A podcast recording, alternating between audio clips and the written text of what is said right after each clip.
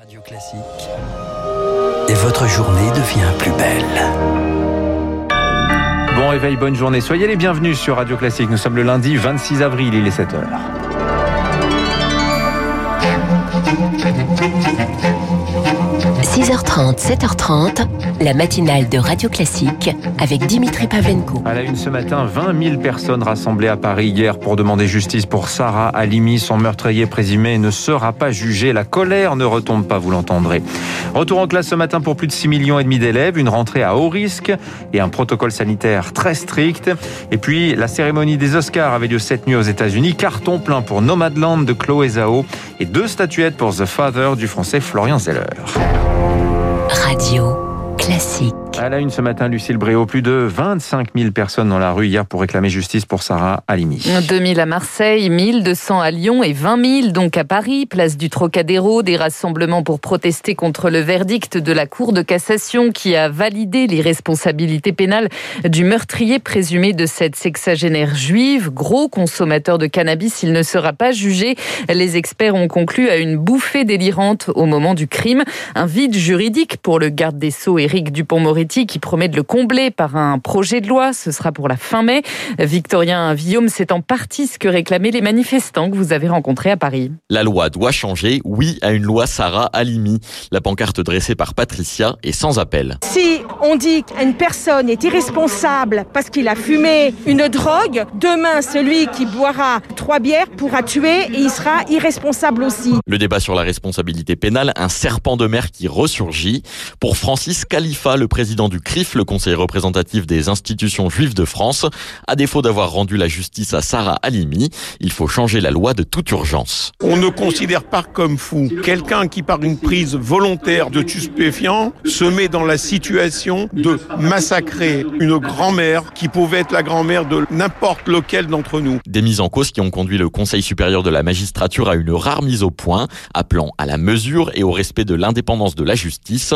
Légiférer dans l'urgence serait en tout cas une erreur pour la présidente du syndicat de la magistrature, Katia Dubreuil. La situation dans laquelle une personne aurait consommé de la drogue ou de l'alcool avant d'aller commettre des faits de violence ou un meurtre, en sachant très bien qu'en prenant cette drogue, elle risquait de commettre ce meurtre, est-ce que c'est une situation qui existe réellement ou est-ce que finalement on ne veut pas simplement inscrire dans la loi quelque chose pour répondre à une émotion Le projet de loi est attendu à la fin du mois de mai. En bref, un hommage aujourd'hui devant tous les commissariats de France à Stéphanie Montfermé, cette fonctionnaire de police tuée vendredi lors d'une attaque au couteau à Rambouillet. Les forces de l'ordre sont invitées à se rassembler symboliquement devant leur bâtiment à 17h30. Hommage également à la même heure devant l'hôtel de ville de Rambouillet. 6 millions et demi d'élèves retournent en classe ce lundi. En maternelle et en primaire, après trois semaines de fermeture, une rentrée qui soulève beaucoup d'inquiétudes alors que l'épidémie de Covid-19 est toujours à un niveau très élevé. Le protocole sanitaire, lui, reste inchangé. Fermeture de classe dès le premier cas de Covid, un protocole strict mais indispensable pour l'épidémiologiste Antoine Flau. Comme les contaminations se font par aérosol, il va falloir des protocoles qui euh, vraiment se focalisent sur l'aération, sur la vérification de cette aération par des capteurs de CO2, euh, notamment dans les salles de classe, mais aussi dans les cantines. Euh, donc c'est autour de toute la transmission par aérosol qui nécessite des masques, de la distance, des jauges pas trop remplies, du temps à l'extérieur le plus possible et une ventilation efficace. C'est autour de ce type de protocole que l'on peut espérer véritablement casser euh, toutes ces contaminations euh, intracommunautaires. Des propos recueillis par Rémi Pfister et reprises en revanche en distanciel jusqu'au 3 mai pour les collégiens et les lycéens. Les hôpitaux toujours sous tension, près de 6000 personnes en réanimation, mais des images d'un autre temps hier, parc des Buttes-Chaumont, c'est à Paris, une fête clandestine. Vous l'entendez, a rassemblé des dizaines de personnes sans masque ni distanciation. La sécurité du parc a dû intervenir un peu avant le couvre-feu.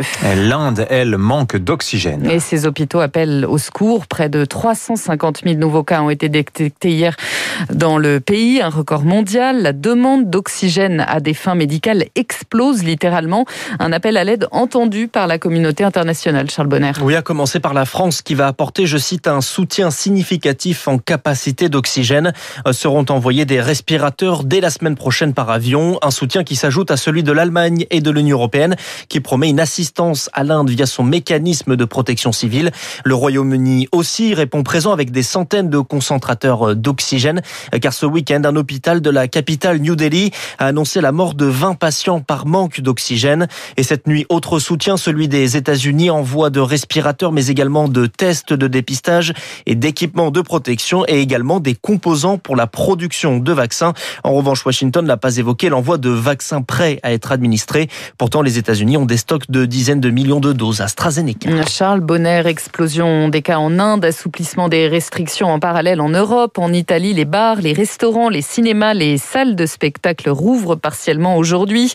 Les touristes américains vaccinés, eux, seront bien autorisés à voyager en Europe cet été, annonce de la présidente de la Commission européenne, Ursula von der Leyen. La date reste à préciser. Alors on parle de la mi-juin aux États-Unis. Enfin, c'était les Oscars cette nuit.